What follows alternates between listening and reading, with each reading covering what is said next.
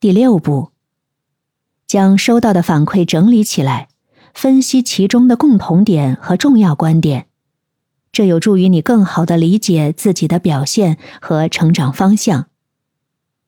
第七步，将得到的反馈应用到实际行动中。如果收到了改进的建议，尽快采取行动，并努力改进自己的表现。第八步，反馈呢是一个持续的过程，定期寻求反馈，建立反馈循环，可以帮助你不断进步。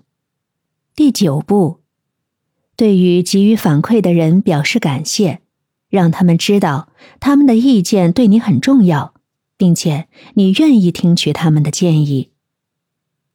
最重要的是，你要积极的看待反馈，将反馈视为提升自己的机会，而不是批评。